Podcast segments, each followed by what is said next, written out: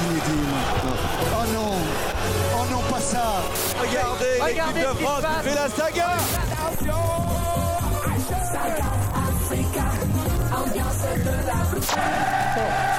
has the power to change the world. It has the power to unite people. Bonjour à tous, très heureuse de vous retrouver dans l'émission Vivons Sport sur Cause Commune. Vous pouvez nous suivre sur 93.1 FM à Paris et en Ile-de-France et partout ailleurs sur causecommune.fm. Merci par avance pour vos remarques, vos annonces, vos questions sur le compte Facebook de l'émission, sur mon compte Twitter Karine Bloch et sur le chat sur le canal Vivons Sport. L'émission d'aujourd'hui est sur le MMA, le Mixed Martial Arts.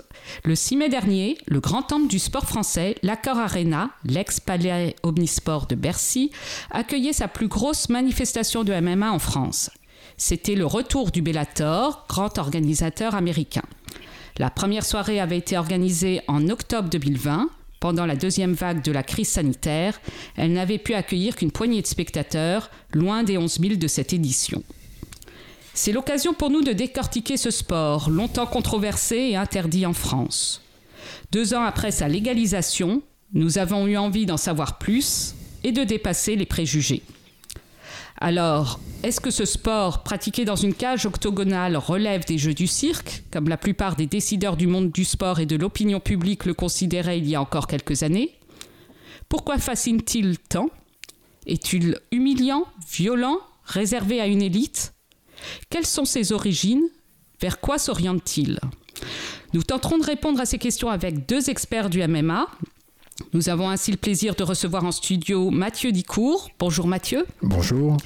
Tu es pionnier du MMA, tu as 25 ans de pratique derrière toi, tu es le premier champion français à avoir des- eu- obtenu des ceintures, tu as été champion d'Europe, champion de l'IFC, l'International Fighting Championship, où il y a surtout des Canadiens et des Américains. Tu as créé la Free Fight Academy qui a accueilli plusieurs générations de champions français avec deux antennes, l'une à Vitry-sur-Seine et l'autre à Paris. Tout ça est juste C'est bien ça. et nous sommes heureux d'accueillir Yann Ramirez. Bonjour Yann. Bonjour, bonjour. Alors tu es à distance, tu es docteur en sociologie, enseignant à l'UFR STAPS de Montpellier et surtout auteur du livre Dans la cage du MMA chez Atland. Cela fait 12 ans que tu fais de la recherche sur le MMA. Oui, oui, c'est bien ça. Nous accueillons enfin un nouveau chroniqueur, Viknesh Abd. Viknesh est journaliste, il est aussi sportif de haut niveau et ambassadeur du handisport. Malvoyant, il pratique le cécifoot et le goalball, le handball pour les déficients visuels. Bonjour Viknesh. Bonjour Karine, bonjour tout le monde. Bah, ravi de rejoindre cette magnifique Et puis, en fin d'émission, nous échangerons avec Fiona Colantuono, l'éco-aventurière que nous suivons le long de son voyage en vélo solaire. Merci à Stéphane Dujardin pour la réalisation. Stéphane a d'ailleurs pratiqué la boxe que nous aurons l'occasion d'évoquer au cours de cette émission. Et nous allons tout de suite démarrer. Euh, alors, Yann, euh, est-ce Oui. que tu peux nous expliquer, avant qu'on parle de son origine, mais qu'est-ce que c'est que ce fameux MMA Alors, le MMA, le Mixed Martial Arts, c'est un, sport aujourd'hui qui euh, tire euh, son origine de divers arts martiaux et, sports, de, de combat. C'est une évolution de, de ces sports de combat et, arts martiaux. C'est une forme hybride qui aujourd'hui est, euh, la, est le, la forme la, la, plus, la plus médiatisée, la, la, plus aboutie également. Donc on a, on, retrouve ses origines notamment dans les, les, défis du Vale Tudo au Brésil avec la famille Gracie, le jiu-jitsu brésilien. On retrouve également sous diverses formes euh, de- au Japon, euh, en Russie également, qui ont été euh, des, précurseurs dans, dans, ce sport. Et puis en 1993, euh, l'UFC débarque, euh, première organisation. euh, qui, ça s'appelait pas le MMA encore à ce moment-là. On était dans le No Holds Barred, qui était le, la version américaine du Vale Tudo. Donc réunir des, des pratiquants de divers arts martiaux et sports de combat pour euh, savoir qui était le plus fort d'entre eux et quel était l'art martial le plus efficace dans euh, une forme de combat qui devait le- ressembler le plus à, à un combat réel. Donc avec moins de règles. Et, euh, petit à petit, euh, ce sport s'est structuré et en, 2001, on a eu un virage institutionnel avec plus de règles, plus de divisions de poids. Et c'est ainsi que le Valitudo, no Horsebarrel, ou ce qu'on appelait nous en free fight en, France, est devenu le MMA. Alors, euh, Mathieu, Yann parlait des arts martiaux. Est-ce que tu peux rappeler pour nos auditeurs de quels arts martiaux on parle, puisque ça combine un peu tout? Et puis, euh, dans un reportage en cage de David Pez sur France 3, tu disais, euh, tu faisais toi référence à Jean-Claude Van Damme pour dire que c'était là qu'on avait essayé euh, plusieurs arts martiaux en même temps. Est-ce que tu peux nous nous donner ta vision de, ce sport? Pour Jean-Claude Van Damme, c'était euh, l'anecdote parce qu'il y avait eu le film, il y avait eu le film, le film Bloodsport euh, à l'époque, mais on parle bien d'une fiction là, d'un film qui est néanmoins inspiré euh, en théorie de faits réels d'un vrai tournoi qui aurait eu lieu, mais en tout cas c'est là que le grand public peut-être à rêver à un moment un tournoi d'arts martiaux où tout serait permis ou presque. Voilà. C'était euh, pour ça qu'il y avait cette référence-là. Euh, après, pour ce qui est des origines des, pratiques sportives, bah, comme comme, Yann le disait, c'est un sport qui prend ses racines au Brésil parce qu'il y a eu une famille qui était la famille Grécy au Brésil, qui avait développé à partir de l'enseignement d'un à partir de l'enseignement d'un japonais qui avait développé leur propre méthode de jujitsu euh, au Brésil euh, et euh, bah, la, particularité de cette famille c'est que eux ce qui les intéressait c'était de savoir si leur technique fonctionnait en situation réelle et ils se sont mis à lancer des défis à d'autres pratiquants de sport de combat c'est ce qu'ils ont appelé au Brésil Val, Valtudo et puis quand une partie de la famille Gracie à déménager aux États-Unis. Ils se sont associés euh, avec des producteurs, euh, des producteurs américains pour créer le premier UFC Ultimate Fighting Championship. Et c'est là bah, qu'on a entendu parler et des techniques de la famille Gracie, donc le jiu-jitsu brésilien, et que bah, le MMA est né en quelque sorte, même s'il s'appelait pas comme ça encore. et donc en fait, bah, sur les origines, c'est euh, c'est ce Jiu-Jitsu version brésilienne qui accède euh, son efficacité sur les techniques de combat au sol, donc les techniques principalement de clés et d'étranglement, qui étaient très peu ou pas du tout pratiquées dans les autres sports de combat, et euh, qui ont mis en avant l'efficacité de ces techniques dans des combats où il y avait presque pas de règles. Donc ça a été euh, la première base et puis ensuite quand tout le monde a compris que les techniques de les techniques au sol étaient essentielles dans un combat réel ou en tout cas euh, avec très peu de règles bah, tout le monde s'est entraîné à ces techniques au sol. Et puis euh, aux techniques de sol qu'on a appelé grappling ensuite donc issu du jiu-jitsu brésilien sont venus s'ajouter les techniques de lutte proprement dit parce qu'on a vu que les techniques d'amener au sol euh, étaient aussi euh, prépondérantes. Et puis, bah, les techniques de boxe taille, de, de, boxe anglaise, qui sont peut-être à peu près, voilà, on a un petit peu fait le tour des principales techniques euh, qui composent le MMA à l'heure actuelle, mais ça n'empêche pas que des pratiquants d'autres arts martiaux encore, avec des techniques un peu spécifiques, en s'entraînant, réussissent à, réussissent à proposer encore d'autres styles, bien sûr en complétant leur panel. Voilà. Et alors, comment l'un et l'autre vous êtes tombés dedans? Alors, certains pratiquants, d'autres en étudiant. Euh, Yann, toi, pourquoi tu as eu envie euh, d'étudier euh, ce sport? Comment c'est venu? Ah, moi, c'est assez, c'est presque improbable puisque moi, je viens d'une culture euh, cyclisme, donc ça n'a strictement rien à voir. Ah là, c'est pas des sports concernés. Ah non. Et, au milieu des années 2000, alors que j'étais, euh, je connaissais un petit peu le Kawan déjà, donc le kickboxing japonais qui se, qui, bah, se déroule au Japon, qui était déjà une forme, déjà une forme hybride, euh, mais essentiellement debout et, et spectaculaire. Et euh, un jour, l'hiver 2004-2005, à la télé, euh, donc c'était sur le satellite à, ce moment-là, je tombe sur un combat du Pride, le Pride Fighting Championship, qui était à ce moment-là le leader mondial du MMA. Je, je ne savais pas ce qu'était ce sport. Je découvre ça, je vois, euh, je vois des frappes au sol, mais je vois toute une mise en scène derrière avec des entrées de combattants presque théâtralisées, avec euh, euh, des, des combattants, des athlètes assez charismatiques qui jouaient un petit peu avec la foule. Je me suis dit, mais qu'est-ce que c'est? C'est du catch ou c'est du, euh, c'est un nouveau sport? Je, je, Vraiment, je ne connaissais pas. Donc j'ai commencé petit à petit à, à m'y intéresser, à regarder de plus en plus quand vous débarquez de, du cyclisme et que vous tombez directement sur le Pride FC, je peux vous dire que c'est c'est pas peur. la même ambiance. C'est j'ai pas eu peur, mais j'étais complètement euh, pas subjugué, je dirais pas jusque là, mais je voulais vraiment, j'étais très très très curieux. Je voulais vraiment savoir euh, ce que c'était. Donc j'ai commencé à m'y intéresser de plus en plus. Je me suis mis à, à faire du kickboxing, euh, de la boxe, parce que je voulais connaître un peu plus sur le l'engagement corporel qu'on pouvait euh, qu'on pouvait avoir parce que déjà à ce moment-là, il y avait la volonté en France de développer cette pratique, mais c'était évidemment euh, le temps de la prohibition, c'était le temps où euh, les fédérations sclérosaient et empêchaient toute initiative et tout développement. Donc je me suis, j'ai commencé à me poser la question. J'étais alors étudiant et je me suis dit comment ça se fait que le MMA se développe et et, euh, et, un succès énorme au Japon, au Brésil, aux États-Unis avec le The Ultimate Fighter qui a été la, carte d'entrée de, l'UFC pour les, grosses chaînes de, télévision. Comment ça se fait qu'il y ait un tel succès et qu'il y ait autant de controverses en France? Donc, c'est à partir de ce double questionnement que euh, j'ai commencé à faire mon mémoire dessus et de fil en aiguille, du mémoire à la thèse et après la thèse euh, à l'ouvrage.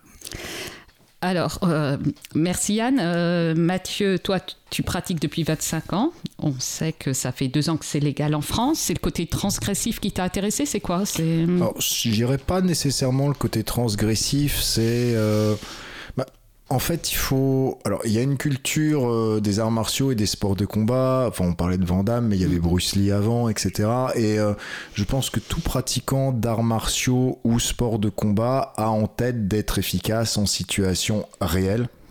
C'est ce qui pousse euh, beaucoup de pratiquants bah, à choisir la pratique d'un sport de combat ou d'un art martial plutôt que d'une autre pratique sportive. et on a toujours euh, en tête, bah, quand on fait une technique de sport de combat ou d'art martial, on veut savoir si ça marche, en fait. Euh, sinon, on ferait pas ces sports-là. Voilà. Et donc, euh, bah, la seule façon de le voir, c'est dans un combat où il n'y a pas de règles ou très peu de règles. Alors, il y a évidemment des pratiques sportives qui permettent de tester les techniques dans chacun des arts martiaux ou sports, mais il y a toujours la question qui est présente chez chaque pratiquant, je pense, de savoir, oui, mais si tout était permis, est-ce que mon sport, mon art martial me permettrait d'être efficace avec un pratiquant, avec un pratiquant d'une autre discipline? Et ça, c'était un peu le rêve des sports de combat. On avait cité Bloodsport avec Van mais il y avait déjà des films de Bruce Lee où il y avait des tournois d'arts martiaux, de tous les arts martiaux qui se rencontraient. C'était euh, voilà quelque chose qui depuis des dizaines et des dizaines d'années, je pense, était dans la tête de tous les pratiquants et sports de combat. Il y avait déjà eu quelques essais de, de, de, sports plus ou moins libres, de plus ou moins libre, mais là on le faisait à grande échelle. Là, on le faisait euh, au niveau professionnel et quand le premier UFC a eu lieu, bah c'était un peu le rêve quoi. C'était le c'était le mélange en fait de l'univers de la boxe professionnelle. Euh, on pouvait rêver à devenir un champion professionnel d'un sport et en vivre avec le rêve des pratiquants d'arts martiaux où tous les styles peuvent se rencontrer. Voilà. Et donc, euh, bah, quand, quand, on, quand on a eu entendu parler euh, du premier Ultimate, euh, du premier Ultimate Fighting, bah, c'était un peu le rêve des pratiquants qui se réalisait. Et, et puis il y avait une question de, bah, est-ce que ce que je fais, c'est pas du flanc en fait? Est-ce que je crois pas être bon? Alors que finalement, là, il y a quelqu'un qui monte des techniques qu'on n'a pas vues avant et qui arrive à battre tout le monde finalement avec ses techniques au sol. Et c'était une remise en question importante parce que ça avait beaucoup de sens pour moi euh, dans ma pratique. Et donc je me suis dit ben en fait euh, là on était jusqu'ici à côté de la plaque on nous vendait du rêve en quelque sorte et le vrai combat il est là. Donc si je veux être honnête avec moi-même faut que j'aille me tester dans cette façon euh, de se confronter, qui était la plus réaliste, et donc bah, du coup d'où un apprentissage, d'où euh, d'où une remise en question au niveau des techniques pratiquées, de l'entraînement, et puis le euh, voilà le, le, choix de d'aller se tester vraiment.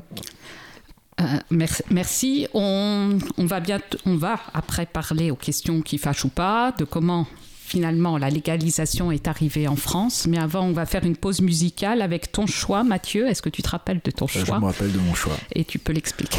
Pourquoi tu as choisi Alors, vas-y. Alors, c'est Hurt de Johnny Cash. Et bah, parce que je trouve vraiment cette chanson très très belle et très bien interprétée par Johnny Cash. Et je crois que c'est une des dernières qu'il a dû interpréter. Voilà. Très bien. Alors, on écoute Hurt de Johnny Cash.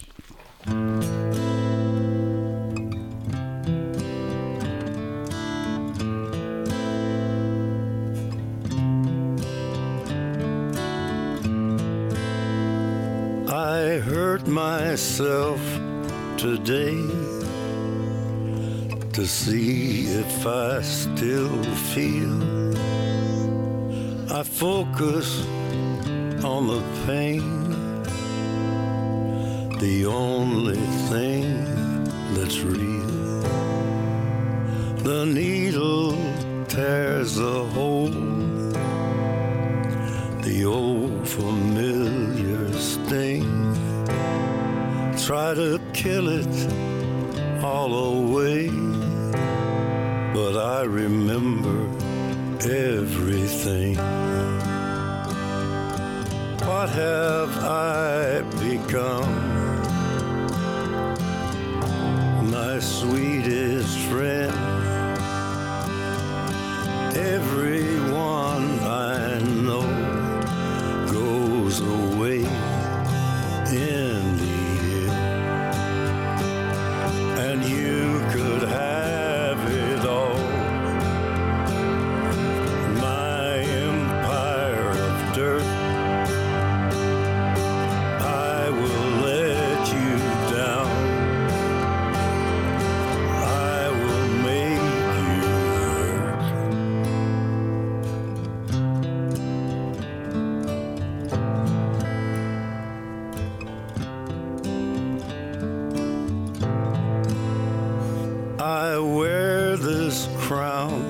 of thorns upon my liar's chair,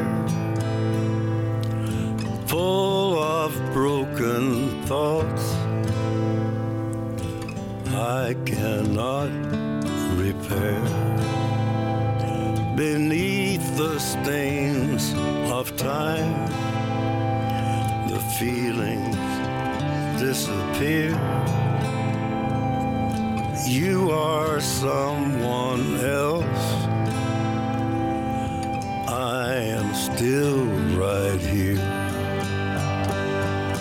What have I become? My sweetest friend.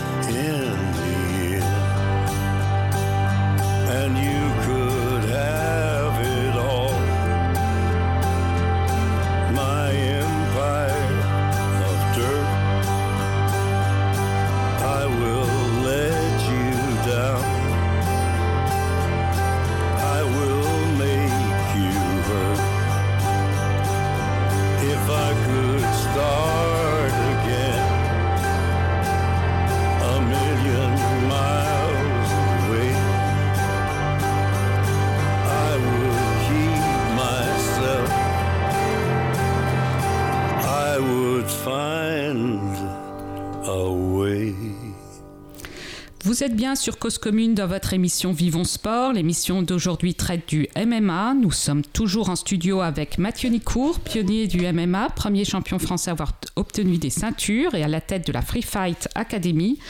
Et nous sommes en ligne avec Yann Ramirez, docteur en sociologie, auteur du livre Dans la cage du MMA. Alors j'ai dit qu'on allait parler des questions qui fâchent ou qui fâchaient, vous allez me dire. Euh, Yann, est-ce que c'est un sport violent alors ce MMA Ah, c'est le sport. Un sport aujourd'hui, un sport euh, de compétition et qui plus est un sport de contact est forcément violent. Maintenant, je, je pars de cette définition qui sépare la violence hostile et la violence instrumentale. La violence hostile, c'est celle qui, qui dépasse les règles, qui outrepasse les règles. Euh, autrement dit, un coup de pied envoyé dans un match de, de football euh, est, est hostile. Alors qu'un MMA, donner un coup de pied à son adversaire, c'est de, c'est de l'ordre de l'instrumental. Euh, ce qui fait le, le, le problème de, de, la violence dans, dans le MMA, c'est euh, l'acceptation des coups portés au sol, qui est quelque chose qui n'est pas dans la culture euh, des, des, sports traditionnels en France. Mmh. Ça a été une, une totale nouveauté et c'est quelque chose qu'il a fallu euh, décortiquer pour en quelque sorte euh, faire comprendre que euh, des frappes au sol euh, ne sont pas plus euh, traumatisantes que des frappes données debout, notamment par la puissance de frappe qui, qui, qui est sécrétée. Alors on a Donc fait ça, une émission voilà. sur les traumatismes crâniens dans le sport. Oui. dans Vivons Sport avec le professeur Sherman. Est-ce qu'il y a ces risques? Est-ce qu'ils sont fréquents? Est-ce qu'on a des études là-dessus? Alors oui, oui, il y, a, eu des études, des études qui, qui, sont maintenant anciennes, puisque la principale étude, celle qui fait encore référence, c'est l'étude Bledsoe de l'université Hopkins de Baltimore, qui euh, c'était en 2004. Donc 2004, je dis, qu'elle fait encore référence parce que euh, elle comprend euh, l'époque du MMA qui est encore aujourd'hui sous ces règles de règles unifiées, c'est-à-dire qu'on a exactement les mêmes règles aujourd'hui que à cette période de 2003-2004 à l'UFC qui fait aujourd'hui euh, office un petit peu de, de règles générales, quasi générales. Et cette étude montre que il n'y a pas plus de traumatisme crânien chez des athlètes de MMA que qu'en boxe anglaise ou en boxe taille par exemple, voire même moins puisque la répartition des coups à MMA fait qu'il y a moins de frappes envoyées à la tête par rapport à la boxe anglaise. Et alors ce côté cache, cage, pardon, je dis cache, cage euh, dont on, disait que c'était humiliant, les jeux du cirque, de se retrouver dans cette cage, toi tu m'as dit que ça sécurisait en fait. Ah oui, alors ça a été, je je, je, je, serais surpris que, euh, que Mathieu dise, dise, le contraire, mais l'avis la unanime, moi, des, des, des enquêtés que j'ai pu rencontrer, euh, c'était de me dire que la cage sécurisait euh, le combat, notamment sur les projections, puisqu'il y a de grosses phases de lutte, euh, de projection de, euh, en MMA, et du coup, lorsqu'on se rapproche des, de, de, la limite, la cage protège pour ces projections. Alors, le sportif, Mathieu. Ah, alors, euh, effectivement, quand le Valtudo, l'ancêtre du MMA, est né au Brésil, euh, ça se pratiquait en ring de boxe, très souvent en ring de boxe. Mmh. La cage a été créée par, euh, je, je, crois que c'est John Milius qui a eu l'idée de la cage. John Milius, c'est un réalisateur euh, qui avait réalisé le premier, euh, le, le, le, premier film, premier film Conan le barbare avec oui, Arnold Schwarzenegger pour la petite oui. histoire.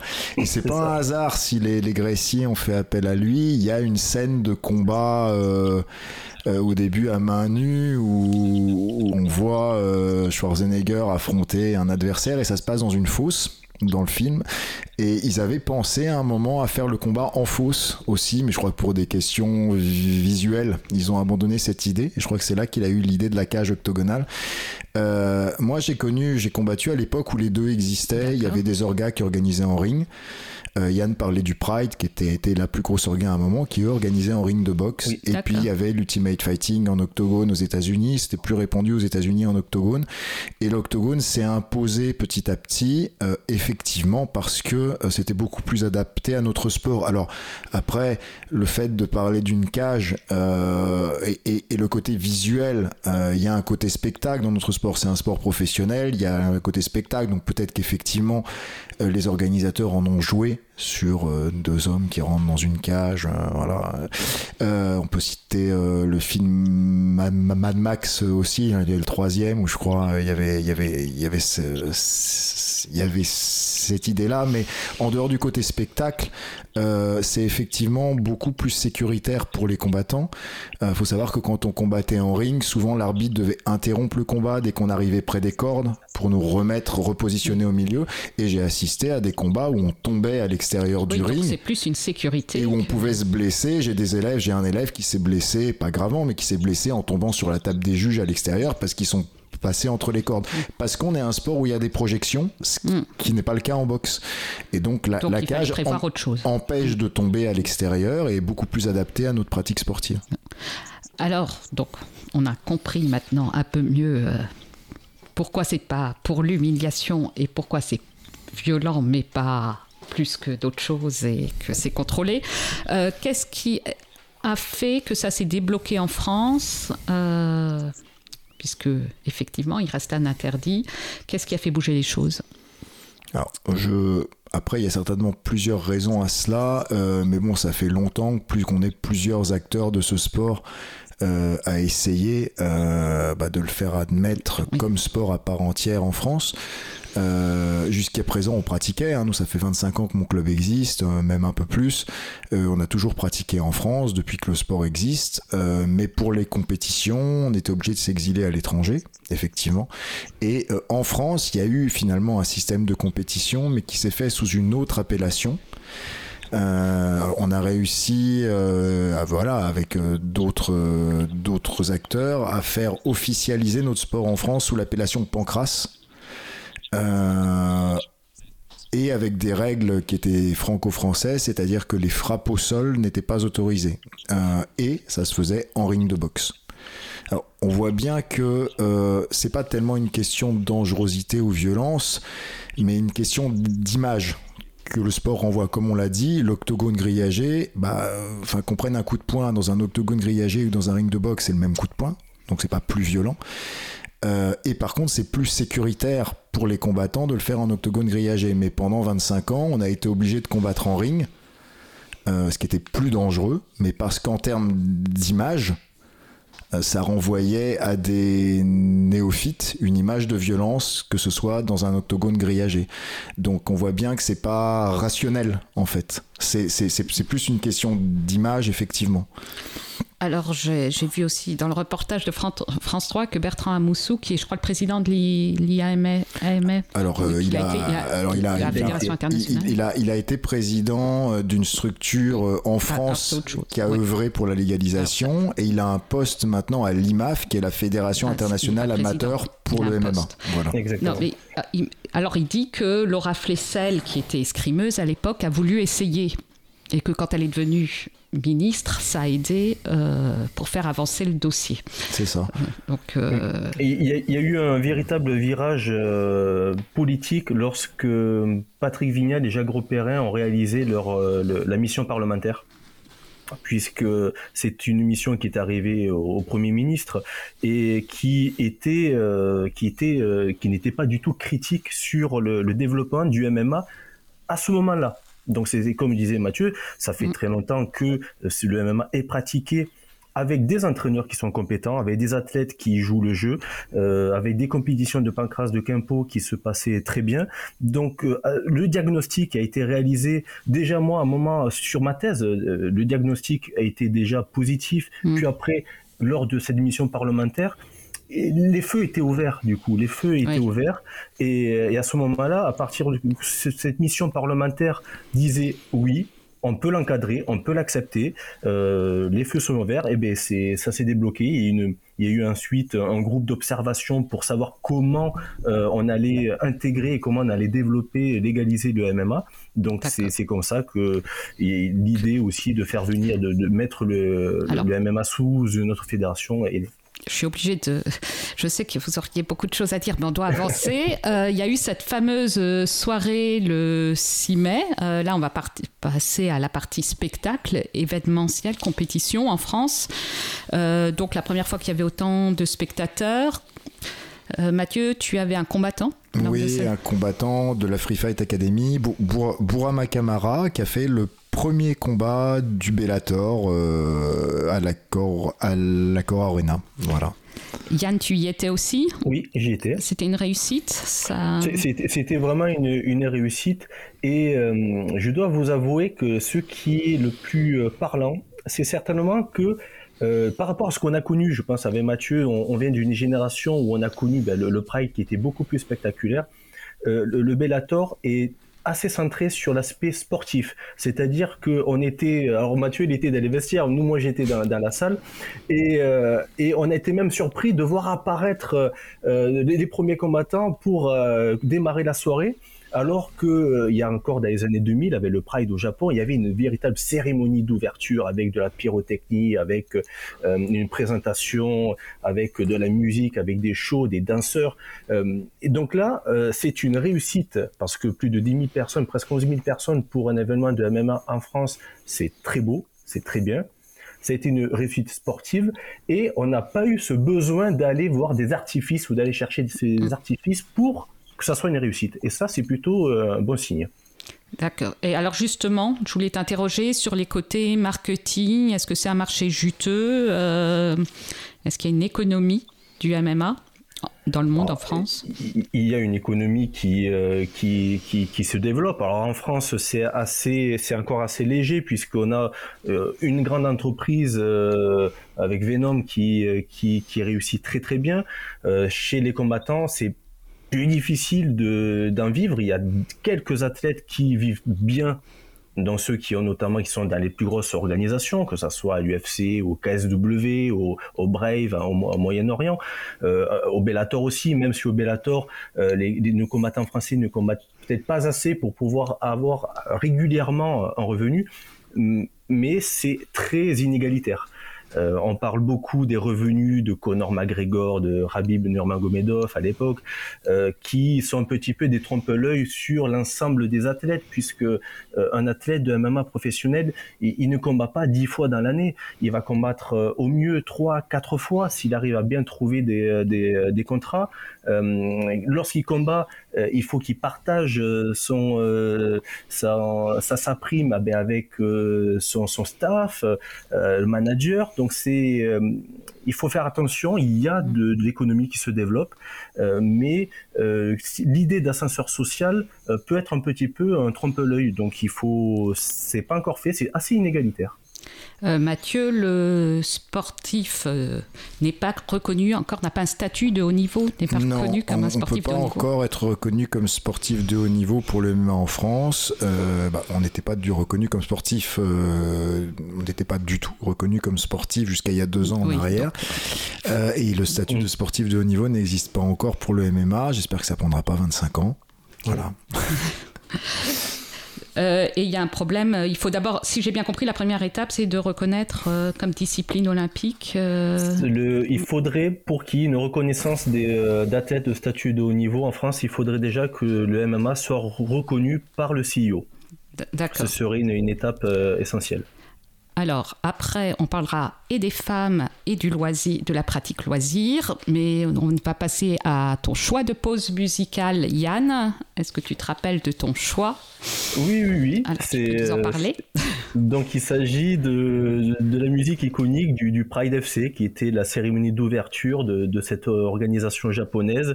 Et vous, vous reconnaîtrez au, au, au, premier son que ça, ça marquait les, les esprits.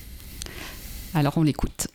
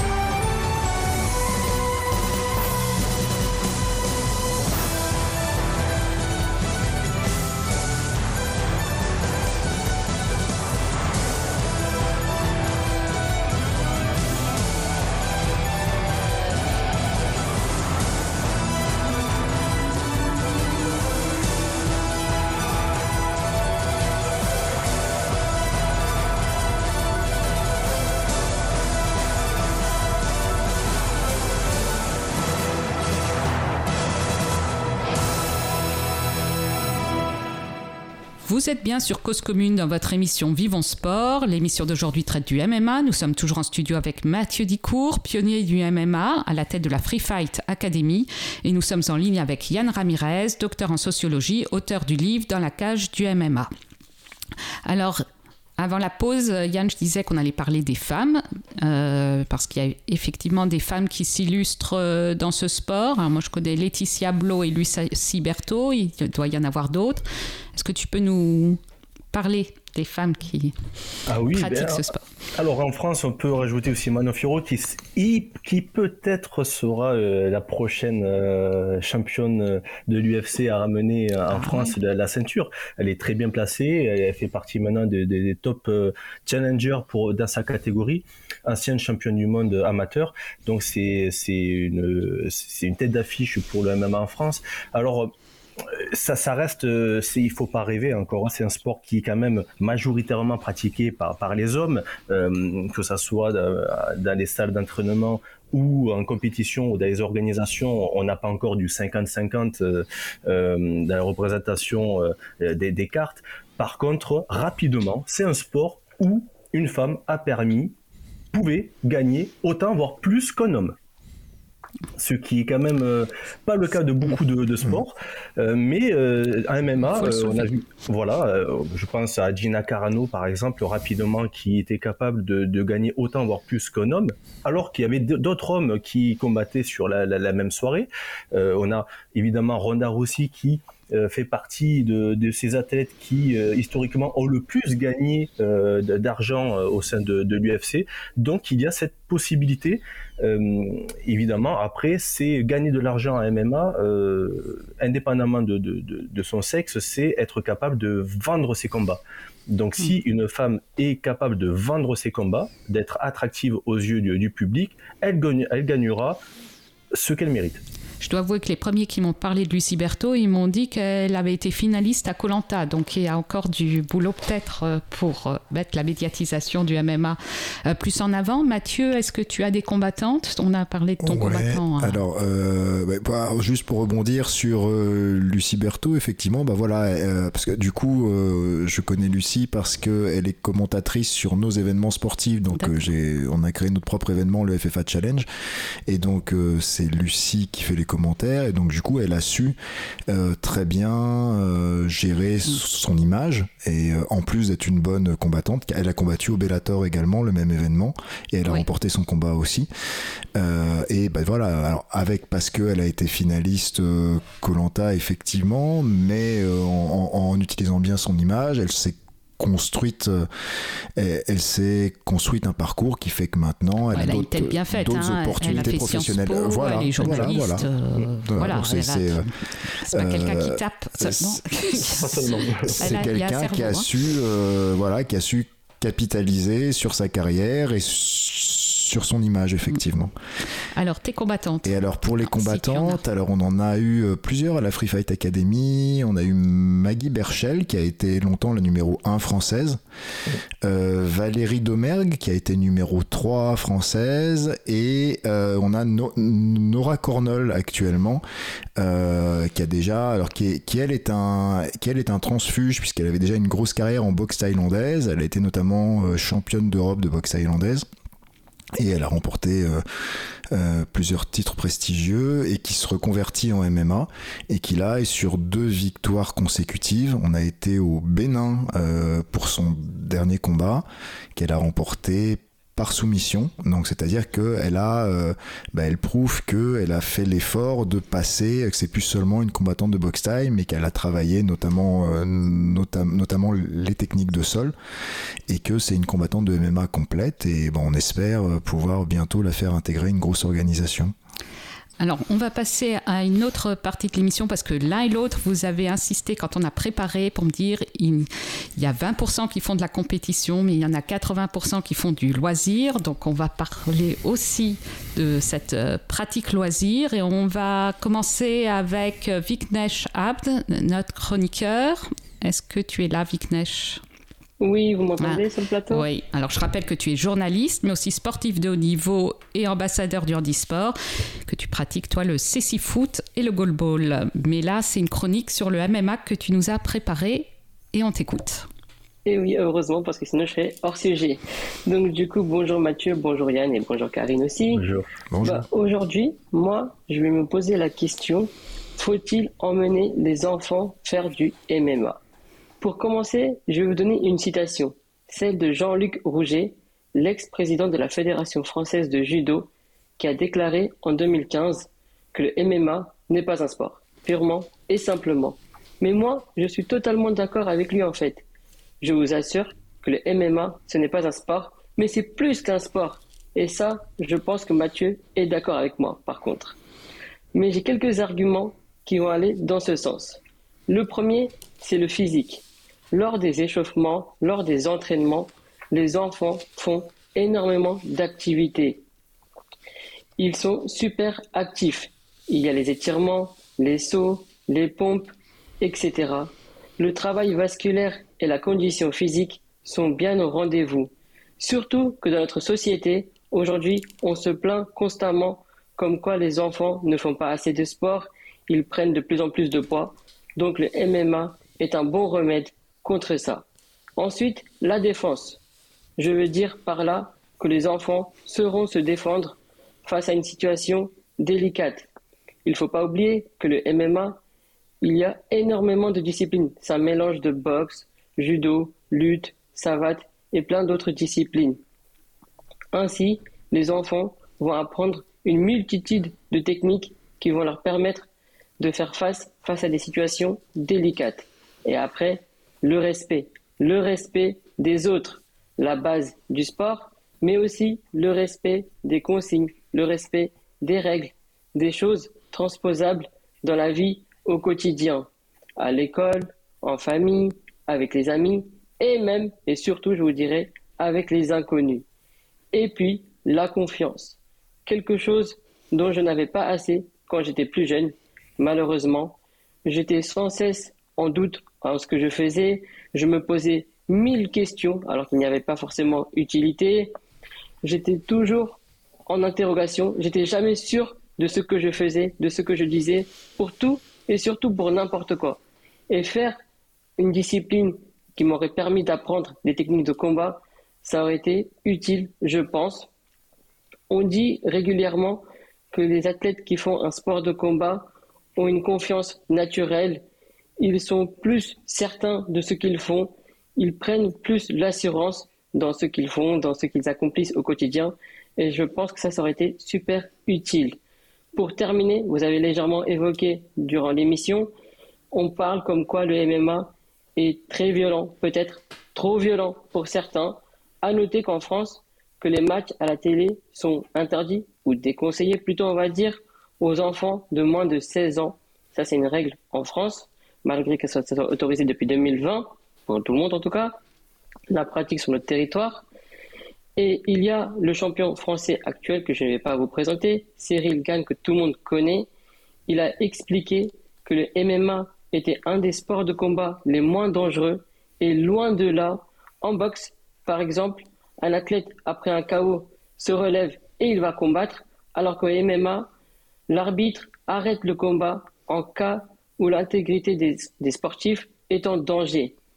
Une précision pour terminer la chronique, les exercices durant les entraînements et même pendant les matchs sont adaptés selon l'âge du pratiquant, bien évidemment, et heureusement, je vous dirais. À présent, j'espère que dans la tête des parents, c'est zéro tracas, zéro blabla et direction de MMA. On a le slogan. Merci Vic. Alors Mathieu, euh, est-ce qu'il y a des enfants à la Free Fight Academy Oui. Est-ce que Vic Neige a raison? Alors, euh, bah, Neige a raison, surtout pour sa, la dernière partie de son intervention, c'est-à-dire que les techniques, on les adapte en fonction de l'âge. Euh, donc pas, et c'est là, c'est le cas d'ailleurs dans n'importe quel sport de combat. Donc il y a des techniques de soumission, de clés articulaires qui vont pas être pratiquées avant un certain âge parce que les articulations sont pas formées. Euh, puis ensuite, on les portera pas forcément, euh, on les portera pas forcément en entier, même au cours de l'apprentissage. Euh, les coups sont pas portés avec la même puissance, donc y a un contact léger seulement est autorisé pour les plus jeunes, et c'est la même chose en boxe, par exemple. C'est-à-dire que dans chaque discipline, il va y avoir une adaptation. Donc oui, les enfants peuvent pratiquer. Et, de manière plus générale, tout le monde peut pratiquer. C'est-à-dire que euh, le, MMA a été connu euh, principalement par le versant professionnel. Donc les gens ont l'image du MMA par le très, très haut niveau qu'ils ont pu voir à la télé ou sur Internet. Euh, mais c'est comme pour n'importe quel sport, il y a le sport de haut niveau et et puis, euh, il y a le sport amateur et il y a le sport loisir. Donc, n'importe qui peut pratiquer du MMA. Effectivement, euh, on a un gros groupe compétiteur à la Free Fight Academy. Euh, mais que ce soit sur Paris 13 ou sur Vitry, beaucoup de nos adhérents, à peu près 80% des adhérents, viennent en loisir. Et tu insistais beaucoup quand on a préparé l'émission, je t'ai dit à ce qu'il y a un message, tu, voulais, tu, tu insistais sur le fait qu'il y a de la mixité sociale, que c'est des jeunes et, moins jeunes qui viennent, mais aujourd'hui de tous les milieux sociaux. Ouais, la, la, mixité sociale, c'est, pour moi, c'est pour moi très très important. Enfin, on en parlait avant, avant l'émission. Pour, bah, tu me disais que le sport n'était pas connu jusqu'à présent. En fait, pour moi, il est connu depuis très très longtemps. Euh, et même bien connu, euh, c'est-à-dire que n'importe quel jeune depuis même 20 ans a entendu Regarde. parler de ce sport euh, et peut-être plus souvent dans les milieux populaires effectivement. Ou comme il y a eu la boxe taille avant, le full contact, etc. Tous ces sports de combat de contact réputés un peu ultimes, efficaces, se développent souvent plus dans les milieux populaires, donc dans les cités en règle générale dans un premier temps. Euh, peut-être parce que la culture fait que euh, bah, on a moins peur des coups dans certains milieux sociaux, on a moins peur du moins, moins, moins peur du contact. Euh, J'avais un prof de, de psychosociaux en STAPS qui nous expliquait que plus on s'élevait dans la hiérarchie sociale, plus on mettait de distance dans la pratique sportive. On va s'affronter à travers l'escrime et puis même à travers le et puis même en tennis par exemple avec un filet au milieu on est très loin l'un de l'autre mais ça reste un affrontement duel Euh, et après je crois que euh, moi ce que j'ai envie de dire c'est que euh, effectivement c'est un sport praticable par tous et que peu importe le milieu d'où on vient. Alors je suis un petit peu un contre-exemple dans le sport, je viens pas du tout d'une cité, je viens d'un milieu où le tennis c'était plus la tradition justement, mais j'aimais pas tellement le tennis. Euh, et euh, voilà, et, et, et à un moment, j'ai franchi le cap et j'y suis allé et je suis rentré effectivement dans un autre univers et c'était pas facilitant parce que rien dans la culture familiale m'encourageait à aller faire ce sport et je rencontre aujourd'hui des jeunes issus de différents milieux. euh, bah, qui arrivent parce qu'à un moment ils sont passionnés, ils poussent la porte et des fois les parents sont très inquiets, ils m'appellent aussi, etc. Et, et quand on est fait pour quelque chose, quand on est attiré par quelque chose, c'est pas par hasard. Et pour s'épanouir vraiment, je crois qu'il faut y aller, peu importe le milieu d'où on vient. Et c'est ce que, ce que j'essaye de faire avec le club. Il y a une vraie mixité. Euh, les gens, les, les pratiquants sont issus de toutes les origines. Vraiment toutes les origines sociales et culturelles. Et c'est ce qui fait la richesse de ce sport aussi. Ça, c'est important. Il n'y a plus beaucoup de lieux en France euh, où, on- où tout le monde se, se retrouve. Euh, Vignesh parlait aussi, euh, Yann, des, de l'âge à partir duquel on pouvait regarder euh, à la télé ce sport. Alors, est-ce que. Donc, c'est le- c'est 16 ans en France, hein, si, c'est déconseillé par l'ARCOM en dessous de 16 ans. Par contre, tu me disais que pour aller au spectacle, il n'y a aucune interdiction de limite d'âge. Non, il n'y a pas d'interdiction. Il n'y a qu'à Singapour où euh, il existe euh, une limite. Il y a l'Allemagne aussi qui, réfléchissait à, faire, cette limite. Euh, après, ce qui est important, c'est que un enfant n'est jamais seul quand il vient voir un événement de MMA. En vrai, il est accompagné et c'est cet accompagnement qui est le plus important. Ce qui n'est pas pas toujours le cas forcément lorsque vous avez un enfant qui est devant son écran euh, et qui ne peut, ne pas être accompagné.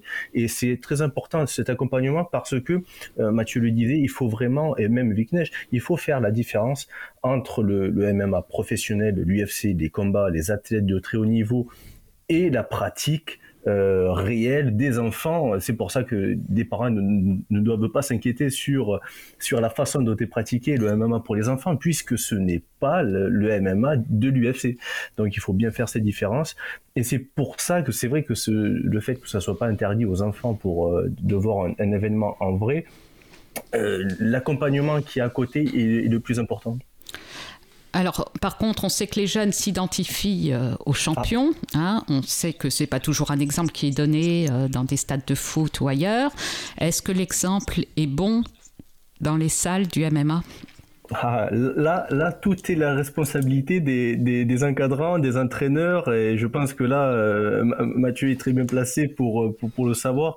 Euh, c'est toute cette responsabilité parce qu'en effet, actuellement, et on, on voit depuis l'ère de, de Conor McGregor, mais aussi de par le l'influence de, de, la société et actuellement des réseaux avec tous les influenceurs, youtubeurs et autres qui euh, aujourd'hui eh ben, s'intéressent forcément au MMA et qui voient le MMA s'intéresser beaucoup aussi à eux parce que derrière ce sont des communautés, ce sont euh, des, des, followers, c'est une fanbase qui mmh. intéresse beaucoup euh, les promoteurs, les organisateurs et ces personnes-là, ou au moins certains d'entre eux, euh, certaines de ces personnes ont malheureusement peut-être une mauvaise influence par le, la quête de buzz, la quête de, de, de, popularité, de, en faisant des actes qui sont parfois dans l'illégalité.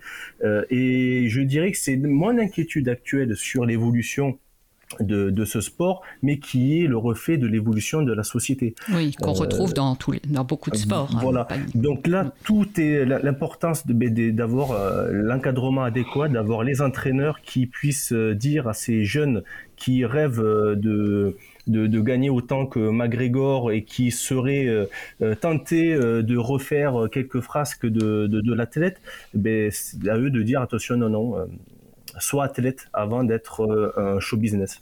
Et d'où d'où euh, d'où l'importance en fait du travail de la fédération française en fait et, et, et, et qui montre à quel point euh, par exemple des personnes comme Jean-Luc Rouget qui pendant longtemps ont dit que c'est pas un sport c'est l'ancien président de la Fédé de judo, la Fédé hein, judo et qui a été certainement une des personnes euh, qui a ralenti euh, à ce point-là. Mais quand je dis ralenti ça il nous a fait attendre 25 ans quoi.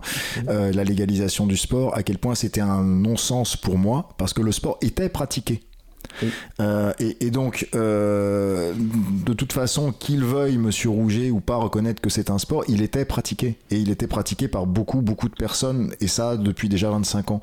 Et la différence, c'est qu'il n'existe pas de diplôme. Et que, euh, du coup, n'importe qui peut l'enseigner. Et, c'est donc à la fédération de mettre au point des formations euh, pour donner des diplômes officiels aux encadrants. Et là, Dieu sait qu'on les pousse, on trouve le temps très long. Ça fait deux ans que c'est légalisé, ça a été ralenti par le Covid. Effectivement, on attend que des formations se mettent en place. Euh, et j'espère que ce sera le cas bientôt, euh, bah pour que les encadrants puissent se diplômer mmh. et, et, que comme ça, on ait un gage de formation des encadrants qui puisse être un exemple euh, pour les plus jeunes notamment. Très important, évidemment. Euh, la légalisation permet aussi euh, cet encadrement. On arrive malheureusement au terme de l'émission, en tout cas sur cette partie sur le MMA. Tu voulais rappeler, Mathieu, qu'il y avait des événements qui arrivaient en septembre? Alors il y a, euh, alors on a eu le Bellator déjà à Bercy en mai, puis qui était déjà venu avant, mais là qui était vraiment qui a qui a pu s'organiser dans les meilleurs conditions avec plus de 11 000 spectateurs. Et là, on a l'UFC, donc la plus grosse organisation, euh, qui est prévue au mois de septembre euh, à Paris également. Voilà. Merci à tous les deux. On, on va passer à une dernière partie de l'émission avec Fiona Colantuono, que nous suivons depuis euh, son départ le 4 mars. Alors, je vous rappelle que Fiona est une étudiante ingénieure en énergie renouvelable, qu'elle s'est lancée le 4 mars dernier dans une extraordinaire aventure de 8800 km en vélo solaire. Est-ce que tu es avec nous, bon, Fiona? Bonjour Karine, je suis là, oui. Bonjour. Alors, la dernière fois, tu étais en Irlande. Tu es où aujourd'hui? Alors, j'ai bien avancé depuis. Quand on s'est rencontrés la dernière fois, j'étais à côté de Galway. Et entre-temps, j'ai continué mon itinéraire. Donc, j'ai terminé euh, le, mon tour de la côte atlantique autour de l'Irlande et je suis arrivée en début de semaine dernière en Écosse. Et donc là, j'ai- j'ai- je suis partie ce matin d'Inverness et euh, je commence à longer la côte euh, est de, du Royaume-Uni en direction du sud. Il doit faire moins chaud qu'en France Ah oui, c'est moins chaud qu'en France. Bon, aujourd'hui j'ai un peu de soleil, ça compense quand même, mais euh, c'est vrai que je dépasse rarement les 15 degrés ici.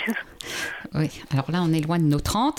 Euh, et en dehors du, de la température, est-ce que la météo, la pluie, euh, est-ce que tu as eu des problèmes euh, sur le parcours par rapport à ça? Ou d'autres Alors, galères euh, Ou pas de galères Ce serait mieux. Euh, surprenamment, en Irlande, il a fait quand même très très beau. Donc j'ai pu bien profiter euh, de- du soleil pour utiliser vraiment un maximum d'énergie via le soleil sur ma, ma remorque et, et mon vélo. Et depuis que je suis arrivée en Écosse, c'est assez mitigé par contre, mais ça devrait s'améliorer euh, euh, la semaine qui arrive.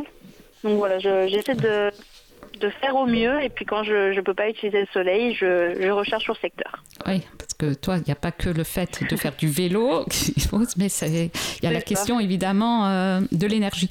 Euh, par, euh, par rapport euh, à ce que tu as découvert ces dernières semaines, est-ce qu'il y a eu des rencontres? Est-ce que tu as pu, toi, exposer des choses ou apprendre des choses? Euh, C'était vraiment hyper intéressant déjà rien que découvrir la, vie irlandaise, les, les villes irlandaises aussi et l'histoire. Car je suis passée par exemple à Londonderry où a eu lieu le Bloody Sunday. Donc euh, c'était vraiment vraiment impressionnant de voir la quantité d'histoire qu'il y avait dans ces lieux. Et puis après sur le côté euh, écologique. Euh, et autour de la transition, j'ai fait en effet quelques rencontres, donc notamment avec des associations de promotion du vélo dans les, dans les villes irlandaises, également avec euh, une, euh, une entreprise locale de, de produits ménagers éco-responsables dans le Connemara. Et puis, euh, je suis allée à la rencontre aussi de- du nouveau pôle de transport qui est en train de se construire à Belfast euh, et qui essaie d'être le plus éco-responsable possible. Donc tu nous ramènes plein de belles initiatives en France. Voilà. tu vas les ramener. C'est quand le retour en France? Parce qu'après, tu as encore pas mal de Alors, kilomètres. hein. Oui, c'est ça. Donc là, j'en ai, des- j'ai déjà fait plus de 5000 km et euh, 40 000 mètres de dénivelé positif. Et donc, je devrais reprendre le ferry euh, le 8 juin, si, euh, si je me trompe pas, donc pour euh, retraverser la Manche et, euh, et rejoindre la France. Ce qui veut dire que dans la prochaine émission, tu auras rejoint la métropole. Écoute, on te... Voilà, je serai même peut-être en Belgique. Ah oui, ce sera peut-être, euh, ce sera la Belgique. euh, si c'est avant l'arrivée en France, effectivement. Euh, ben écoute, on te souhaite bon courage, hein, pédale bien, fais de belles rencontres et à très vite. À très vite, merci beaucoup. Merci Fiona, merci à nos deux invités Yann Ramirez et Mathieu Nicourt, merci, à Merci. notre Merci à notre euh, nouveau chroniqueur Viknesh Abd. Un grand merci à Stéphane Dujardin et Malo Ferry que j'ai oublié de citer euh, en début d'émission pour la réalisation. Nous vous remercions de continuer à nous adresser vos annonces, remarques et questions sur le chat sur le canal Vivons Sport, sur le compte Facebook de l'émission et sur mon compte Twitter Karine Bloch. Bon sport à toutes et à tous. À très vite. Et Lormanodo qui accélère, Lormanodo qui termine, Lormanodo est championne du monde. Pas ça Zinedine. Oh non. Oh non, pas ça. Regardez, l'équipe de France qui fait la saga.